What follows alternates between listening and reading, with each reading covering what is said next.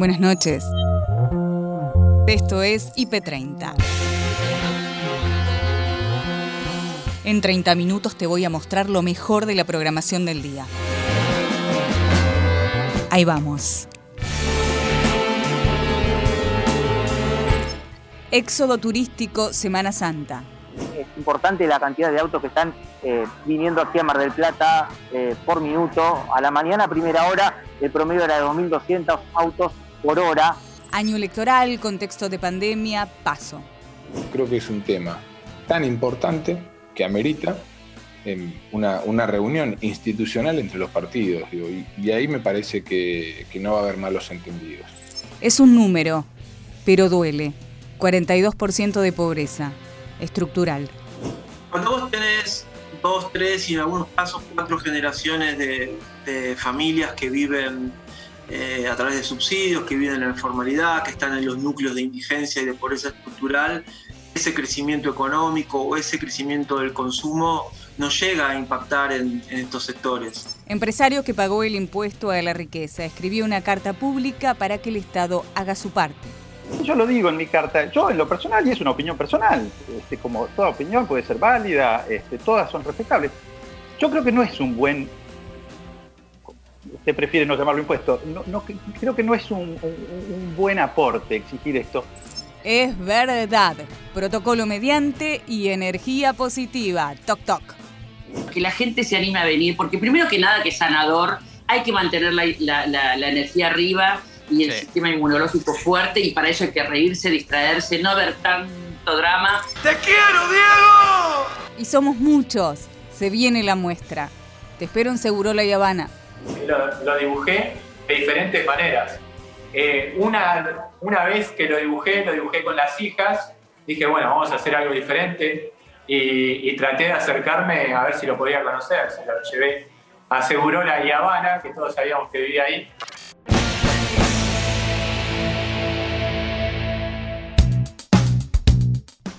Para muchos arranca el fin de semana largo, para otros jueves santo, para todos y todas un día más en que debemos cuidarnos de la pandemia del COVID. La información no se detiene y lo que tenés que saber con la perspectiva justa está en IP Noticias, edición central. Gabriel Sued, Noelia Barral Grijera. Ahora tomamos contacto con la presidenta de la Sociedad Argentina de Terapia Intensiva, Rosa Reina. Queremos consultarle si este crecimiento de casos de contagios se está trasladando también a las unidades de terapia intensiva. Rosa, buenas noches. Te saludamos de IP Noticias Edición Central, Noelia Barral Grigera y Gabriel Suet. ¿Qué tal? Buenas noches. ¿Cómo les va? Bien, buenas noches. Eh, eh, ¿cómo, se, ¿Cómo se traduce o si ya se está en este momento sintiendo ese aumento de casos en las unidades de terapia intensiva? En, en algunas jurisdicciones, lamentablemente sí, no es en todo el país, pero sí en algunas jurisdicciones, fundamentalmente en, en algunas instituciones del AMBA, donde ya hay instituciones que están en el, entre el 60 y el 80% de ocupación de COVID, eh, y en otras provincias, eh, como en La Rioja, eh, en Salta, eh, en Jujuy, eh, en Chaco, bueno, la verdad que en Neuquén, en Río Negro, en Santa Fe, realmente ya hay muchas, este, varias de estas instituciones, sobre todo aquellas en los lugares de en las grandes, en las grandes urbes, ¿no? donde la población es mayor, esto se está viendo ya, un incremento de los casos. Aproximadamente hay un 32% promedio de incremento de las camas de terapia intensiva ocupadas de COVID. Eh, y por supuesto que seguimos trabajando con las terapias intensivas no COVID. Somos el mismo personal que trabaja en ambas terapias intensivas. La verdad que es un personal que está muy agotado, muy estresado, prácticamente sin vacaciones, hace un año trabajando eh, en situaciones laborales de muchísimo de agotamiento físico. La verdad que sí, estamos muy preocupados porque este aumento es un aumento exponencial, eh, muy rápido, no es lo mismo que pasó el año pasado, que fue eh, en forma más este, pausada, digamos, ¿no? Eh, más amesetado un poco el incremento hasta que, bueno, llegó al pico y luego... pero este aumento así tan rápido, la verdad que está, nos está estresando muchísimo. Rosa, no se registra todavía el efecto de la vacunación en las internaciones y la severidad de los casos, ¿verdad? No es que hayan bajado las internaciones por, por los 5 millones de vacunados que tenemos, ¿no? Eh, no, la verdad que no, son muy pocos todavía como para, nos parece que son muy pocos todavía como para poder ver el impacto, eh, em, porque aparte un porcentaje importante de esas vacunas han ido al personal de salud, lo que sí pareciera que hay menos eh, infectados entre personal de salud, lo cual es algo positivo, pero el resto de la población, bueno, no, tiene, no está en el porcentaje adecuado de vacunación como para eh, decir que tenemos un porcentaje, digamos, esperable, ¿no? O aceptable de población vacunada como para decir que hay una cierta inmunidad a nivel de la sociedad. Lamentablemente eso no está ocurriendo. Eh, sí estamos viendo eh, una población más joven que se está internando en terapia intensiva con un promedio de aproximadamente 60 años. El año pasado estaba entre los 70 y 75 años. Eh, creemos que eso tiene que ver con que es la población que en cierta manera hace las medidas de cuidado en los protocolos, y eso se está viendo, eh, algunos de ellos población de riesgo, eh, varios, ¿no? O población de riesgo, y realmente con situaciones que en algunas terapias intensivas que están atendiendo COVID, prácticamente hay un 60, un 70% de estos pacientes que están en ventilánica, o sea, conectados a un respirador. Agustina Díaz, Nacho Corral, hacen tarde a tarde, lo destacado de la jornada. Bueno, vamos a hablar de una vez más la ventilación en las aulas ¿no? de nuestro país y la necesidad de que frente a la llegada del frío, de todos modos, en las aulas y en los ambientes, en este inicio de la segunda ola, ya lo confirmó la ministra de Salud, estamos ante la segunda ola, tengamos en cuenta la importancia, así todo, a pesar de las bajas temperaturas que van a ir viniendo, de eh, la ventilación de los ambientes. Y por eso estamos en comunicación con Jorge Aliaga, que es físico, asesor del gobierno de la provincia de Buenos Buenos Aires, secretario de Planeamiento y Evaluación Institucional de la Universidad Nacional de Hurlingham. Jorge, ¿cómo te va? Gracias por atendernos. ¿Qué tal? ¿Cómo les va? Buenas tardes. Muy buenas tardes. Bueno, ¿cómo vamos a hacer? Por ejemplo, en las aulas con las puertas y la ventana abierta, algo de lo que hemos venido hablando que es muy importante, pero la baja de las temperaturas. ¿Qué, qué solución proponen o qué mirada tienen sobre este tema? No, bueno, como vos bien decís, en las aulas, pero también en cualquier lugar cerrado con lo que uno comparta el aire, digamos, el aire respirado con, otras personas. Puede ser una oficina, puede ser un restaurante, puede ser un transporte público. Eh, para bajar el riesgo que hay potencial de contagio, eh, lo que uno puede hacer es ventilar. Es decir, eh, las personas cuando respiran emiten pequeñas gotitas que se llaman aerosoles, que si la persona está contagiada puede contener virus, esas gotitas quedan flotando en el aire bastante tiempo, varias horas por ejemplo, dependiendo del tamaño de la gotita, pero puede llegar a eso. Y bueno, si vos estás respirando, eh, la idea sería, vos a veces ves a una persona que fuma y ves el humo salir, eh, pero al rato ya no se ve el humo, sin embargo se le hizo oliendo el olor a cigarrillo. Mm. Lo mismo pasa cuando vos haces un churrasco, que sentís el olor a churrasco, hasta que no abrís un poco y ventilás, ese olor no se va. Bueno, de la misma forma, esas pequeñas gotitas que uno respira quedan igual flotando en el aire, simplemente que uno no las huele. Mm. Entonces lo que uno tiene que hacer es eh, renovar el aire. En este sentido, Jorge, también hay eh, como una estrategia adicional, más allá de poder renovarlo, que es la ventilación cruzada. ¿Podés explicar a qué se refieren específicamente y por qué es más beneficiosa que una, entre comillas, ventilación tradicional? No, bueno, mira, eh, la ventilación que se recomienda, que los, expertos recomiendan, tiene cuatro características. Continua, cruzada, distribuida y medida. Continua quiere decir que no e, es, mucho mejor estar siempre haciendo circular un poco de aire que abrir todo cada, por ejemplo, media hora, 45 minutos. ¿Por qué? Porque en, en, el interín de esos 45 minutos se acumuló mucho aire respirado. Entonces es mejor un poco de aire siempre que mucho de golpe. Ese es el primer concepto.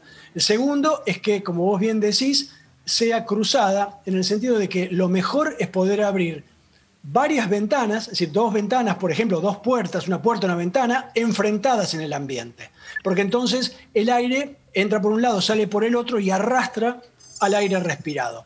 Distribuida es que justamente cuanto más aberturas haya un poquito abierto, mejor, porque entonces todo el ambiente queda bien ventilado. En IP Noticias, segunda edición, Silvani y Rocío hablaron con Francisco Giovannoni, corresponsal de IP Noticias en la costa atlántica. Brindó un panorama del éxodo turístico por Semana Santa. Estamos aquí en el eh, puesto de control de seguridad vial sobre la autovía 2, a metros del el ingreso a la ciudad de Mar del Plata, donde bueno, la policía bonaerense está eh, frenando algunos vehículos que eh, los controla con dos perros policías que están eh, justamente controlando que no haya eh, estupefacientes.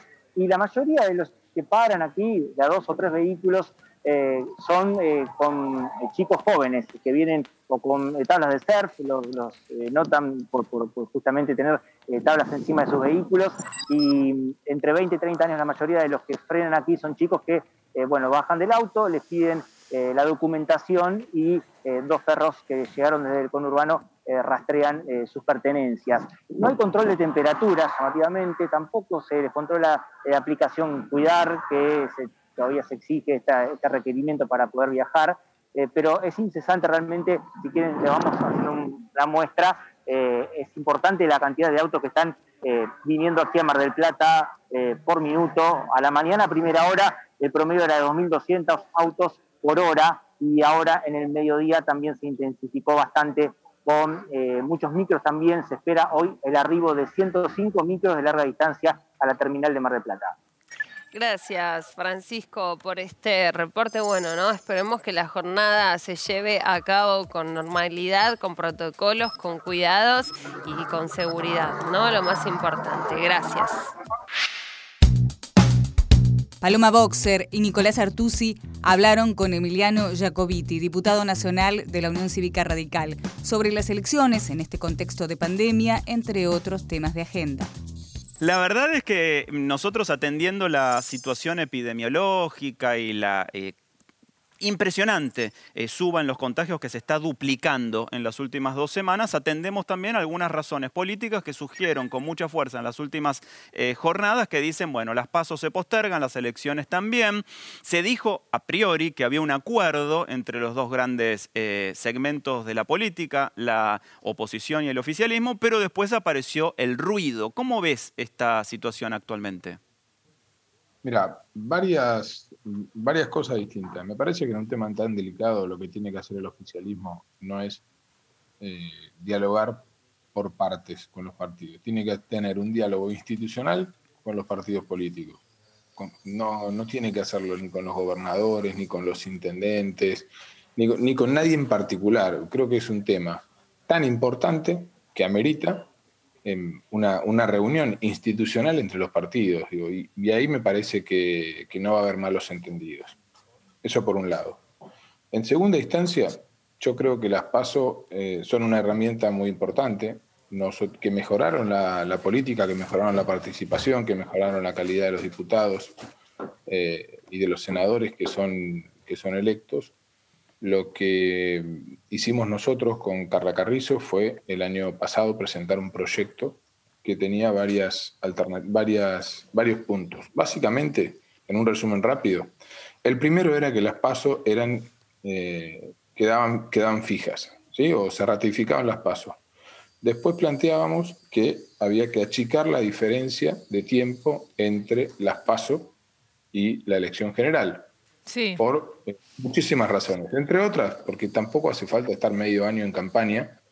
Eh, lo, que, lo que en realidad uno hace con las pasos es ordenar las listas tranquilamente, muy rápido. Una vez que están resueltas las listas, vos ya podés ir a la elección, a la elección, a la elección general. Eso te reduce no solo los costos, sino también eh, todos los trastornos que generan las campañas electorales y sobre todo, como vino, vimos en el 2019, en un país donde las diferencias suelen ser muy grandes entre el que gana y el que pierde, sobre todo cuando son elecciones ejecutivas. Eh, las diferencias en cuanto a los programas, a lo que hay que hacer, eso genera una inestabilidad que no, que, no es conveniente. Después también nosotros planteamos que hay que bajar la publicidad de, las, de, las, de las personas que no compiten, digo, porque las pasos lo que tratan es de favorecer la competencia. Entonces, el que no compite no tiene por qué eh, tener los mismos recursos para que, el que compite para, la publicidad y eso también los, lo hace más, más barato para el, o menos costoso para el, para el Estado. Ahora, diputado, la democracia no se debería solamente medir en cuestiones de costos, digamos, eh, cuestiones presupuestarias. No, generaría una asimetría entre ciertos bloques políticos que solo tengan fondos quienes compiten? No, porque todos tienen la posibilidad de competir. No es que, no es que algún, algún bloque no tiene la posibilidad de competir. Mm. Es al revés. El que no compite tiene proporcionalmente mucha más publicidad que el que compite. En redacción IP, Gildo Honorato, de Trabajadores de la Economía Popular, habló de un tema que nos duele, pero es real. La mitad de la Argentina está bajo la línea de la pobreza. Esto dice. ¿Qué impresión de este número, crecimiento de la pobreza tan contundente, 42%, 6 de cada 10 chicos son pobres? ¿Qué, ¿Qué podemos interpretar más allá de lo abrumador del dato?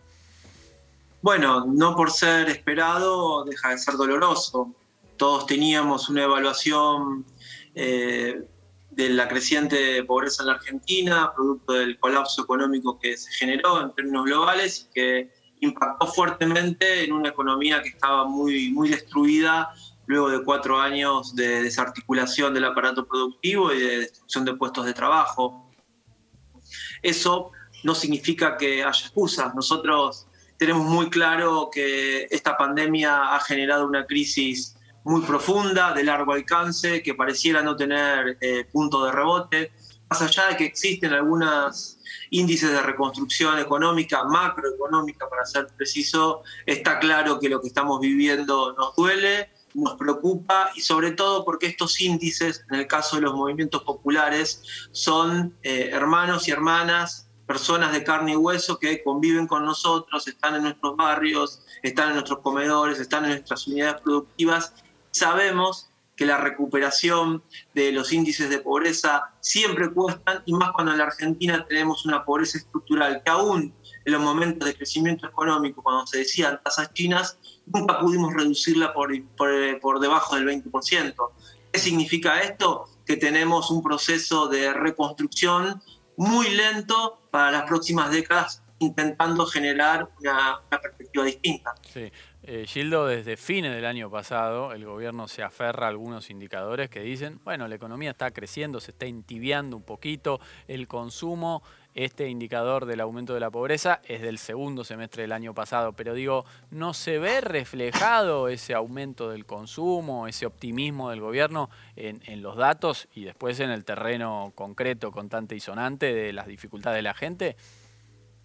Cuando vos tenés dos, tres y en algunos casos cuatro generaciones de, familias que viven eh, a través de subsidios, que viven en la informalidad, que están en los núcleos de indigencia y de pobreza estructural, ese crecimiento económico o ese crecimiento del consumo no llega a impactar en, estos sectores.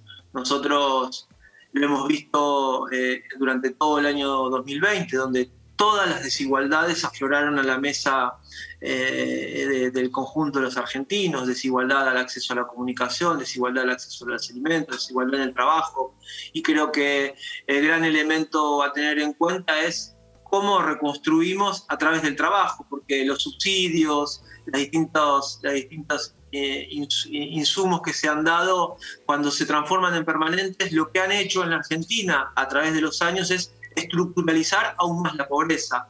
El Fondo Monetario y otras instituciones de crédito siempre han sostenido apoyatura para implementar subsidios. Nosotros decimos, los subsidios sirven cuando son transitorios, si no, estructuralizan aún más la pobreza. El empresario Juan Manuel Baquer, empresario que pagó el impuesto a las riquezas, escribió una carta pública donde le solicita al Estado que haga su parte. Al respecto, conversó con Noelia Gabriel en IP Noticias Edición Central. Usted plantea que este aporte es inconstitucional. E, eso seguramente lo definirá la justicia. Yo lo que quiero preguntarle es si le parece justo o injusto.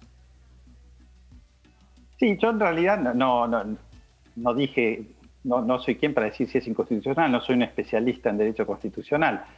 Yo dije que algunos especialistas creen que es, inconstitucional y que lo definirá la, Corte, lo tendrá que definir la justicia. Estamos de acuerdo en eso, por eso este, avanzaba con la, con la pregunta. Este, Eh, el tema, y si es justo o injusto, yo creo que, es justo o injusto, habrá que ver en cada caso concreto. ¿no? Te, doy un ejemplo. Este, este impuesto se aplicaría a un empresario que tenga activos por 200 millones de pesos, por ejemplo, en una fábrica, maquinarias, y supongamos que tomó un crédito por 100 millones de pesos para comprar esos activos. Y además en el último año tal vez no pudo trabajar y tuvo que tomar otro crédito para poder pagar sus sueldos, mantener a la gente. Y en realidad su patrimonio son pocos millones. Ahora, este, ustedes saben que este, este tributo o este aporte, como quieran llamarlo, me resulta indiferente, eh, obligaría a esa persona, obliga a esa persona a pagar por su gran fortuna, sin contar lo que debe. ¿No? Eso me parece que es una falla. En ese caso me parecería muy injusto que esa persona se lo considere una gran fortuna. Ahora, por eso digo que para marcar hay que ver cada caso concreto. Para marcar un matiz ahí o un punto, aclarar algo. Esto es sobre las fortunas personales que se cobra el impuesto, no se le cobra a las empresas. Bueno, este, si una persona es dueña de la empresa, se le cobra a la persona. Este, no necesariamente, a ver, detrás de las empresas hay personas. Puede haber una persona que sea dueño personalmente de una empresa que valga 200 millones de pesos, máquinas, ¿no? Es, así, es así, hay una confusión con eso. Pero yo creo que más importante, si es justo o es injusto, creo que hay que plantearse si es bueno, si, es inteligente este impuesto. ¿No? Y ahí yo lo digo en mi carta, yo en lo personal, y es una opinión personal, este, como toda opinión puede ser válida, este, todas son respetables, yo creo que no es un buen usted prefiere no llamarlo impuesto, no, creo que no es un, buen aporte exigir esto, porque estamos en un país que tiene una muy seria carencia de capital, muy seria carencia de capital, nos guste o no nos guste. Eh, hay pocas inversiones en Argentina, hay pocos capitales argentinos o extranjeros que estén dispuestos a asumir el riesgo argentino. Y, esto no es eh, una medida que vaya a fomentar la atracción de capitales. Así que, en mi opinión personal, más allá de si justo o injusto, no me pareció inteligente, este, porque tampoco creo que vaya a solucionar el, serio problema fiscal que tenemos.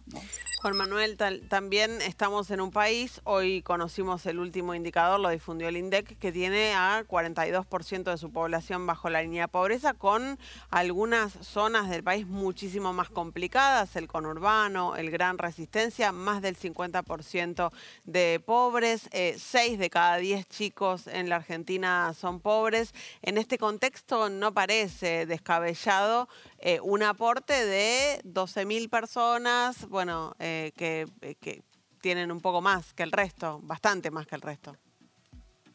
No, por supuesto, y, usted toca precisamente, para mí ese es el tema de fondo. El tema de fondo es el tema de la pobreza. Yo creo que cualquier discusión que tengamos en Argentina sobre temas de economía, sobre temas de política, tiene que tener como centro esto, cómo solucionamos el tema de la pobreza. El tema de la pobreza no es no es un tema concreto que surgió ahora como consecuencia de la pandemia. ¿no? La pandemia seguramente va a generar todavía más pobreza.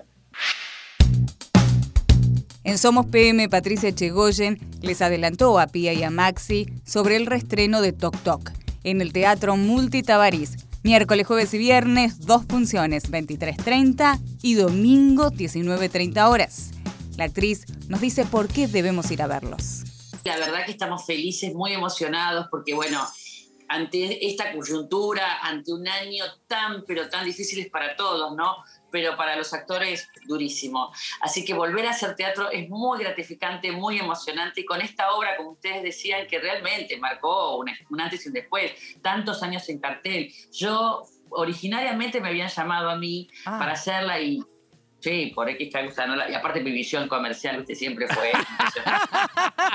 no, no.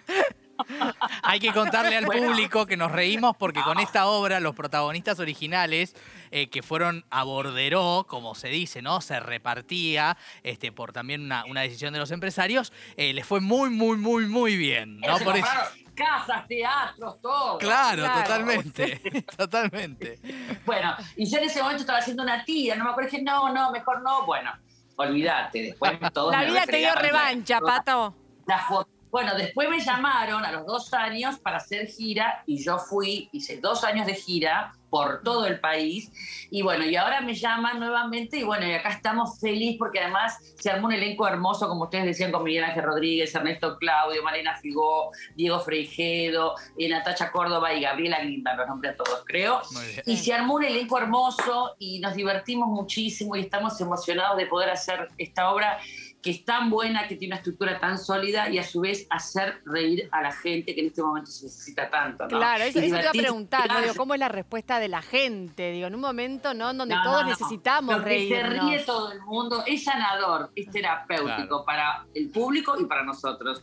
Es olvidarte de lo que está pasando y bueno, y sí te ves reflejado, como ustedes decían, los talks. Yo tengo un montón. A ver, compartinos decís- uno, Pato. Desarrolle. El que vos decís de la puerta, ese tiene mi personaje, María Auxiliadora, de abrir y cerrar y chequear la luz, el gas, el agua. Ese es muy común. Sí. Yo un poquito tengo. Con los años te digo.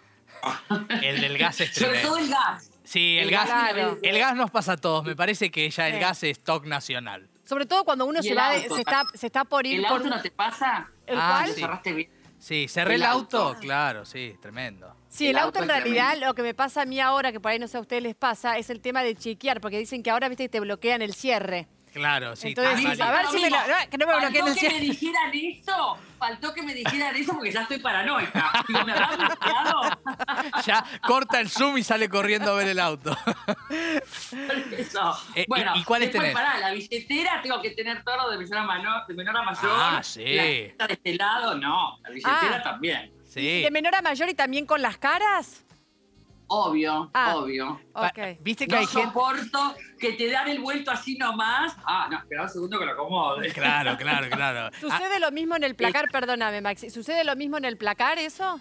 Digo, con la ropa Sí. ordenadita por colores. Obvio. Obvio. Por poco no te lo mido las remeras. Tienen que Ay, tener Dios. todos el mismo color. No, soy muy rompe con eso. Sí, sí, sí. En Tarde a Tarde, el artista plástico Maxi Bañasco, que conoce los rasgos del Diego de memoria, según sus propias palabras, conversó con Mechi sobre la muestra que se viene con retratos de Diego Armando Maradona. Eterno.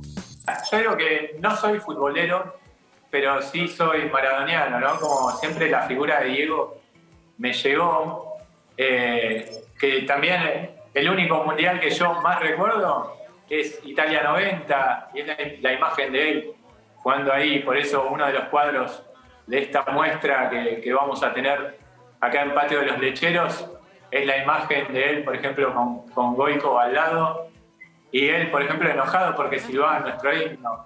Yo digo que Diego siempre se puso la camiseta eh, y, defendió cada vez que, que se puso una camiseta. Eh, sí, dibujo desde chico, lo he dibujado muchísimas veces a Diego.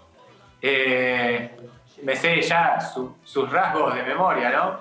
Y lo, diferé, lo, lo dibujé de diferentes maneras. Eh, una, una vez que lo dibujé, lo dibujé con las hijas, dije, bueno, vamos a hacer algo diferente y, y traté de acercarme a ver si lo podía conocer. Se lo llevé a Segurola y Habana, que todos sabíamos que vivía ahí. Claro. Eh, y bueno, y justo bajó Dalma y, y se lo puede dar. Pero bueno, eh, también lo, lo que digo es que creo que ahora estoy hablando con mucha gente que lo conoció y yo no tuve esa suerte. Me hubiese encantado, pero de alguna manera estoy cerca de él con estas pinturas que hacemos junto a Drake, que Sí. es el artista colombiano que, que me ayuda. Claro, trabajás en conjunto con él, esto que contás, Maxi, tremendo, ¿no? Lo conociste, digamos, lo, seguís desde siempre, lo admirás. Has hecho unos retratos increíbles, no pudiste conocerlo a Diego, pero además me interesa esto que vos decís de que hay una imagen, ¿no? De Maradona, del Diego, esa imagen de Pelusa como medio idílica, joven, flaco, vos decís, no, yo lo pinto en todas sus facetas, en todas sus caras, gordo, flaco, fumando un habano, es así, digo, querés mostrar como las mil caras de Diego, podríamos decir. Tal cual, algo que pasó, mira, cuando se fue el 25 de noviembre, que todos empezaron a, mostrar los murales que se hacían en el mundo. eh, y bueno, todos en general eligen a, Diego en sus épocas, en sus mejores épocas, eh, jugando a la pelota en, su momento de, esplendor. Pero para mí Diego era siempre, y entonces siempre, tanto cuando, cuando no, en sus últimas épocas, como cuando estaba un poquito más gordito. Entonces, eso queríamos hacer con, con esta muestra. Era 18 imágenes y poner imágenes que, que la gente no se anima a pintar. Eh, pero a mí me parecía divertido, va, divertido. Eh, me parecía que, que, iba a ser algo diferente mostrar esas imágenes en pintura. Que, que haya una pintura de, por ejemplo, Diego rubio y un poquito más gordito, o ese que está con, con un tapado de piel y la copa de champán. Ah, es buenísima, sí. Y hasta acá llegamos por hoy. Acordate que podés ver las notas completas en nuestro sitio www.ip.digital y en nuestro canal de YouTube búscanos como IP Noticias y suscríbete. Hasta la próxima. Buenas noches.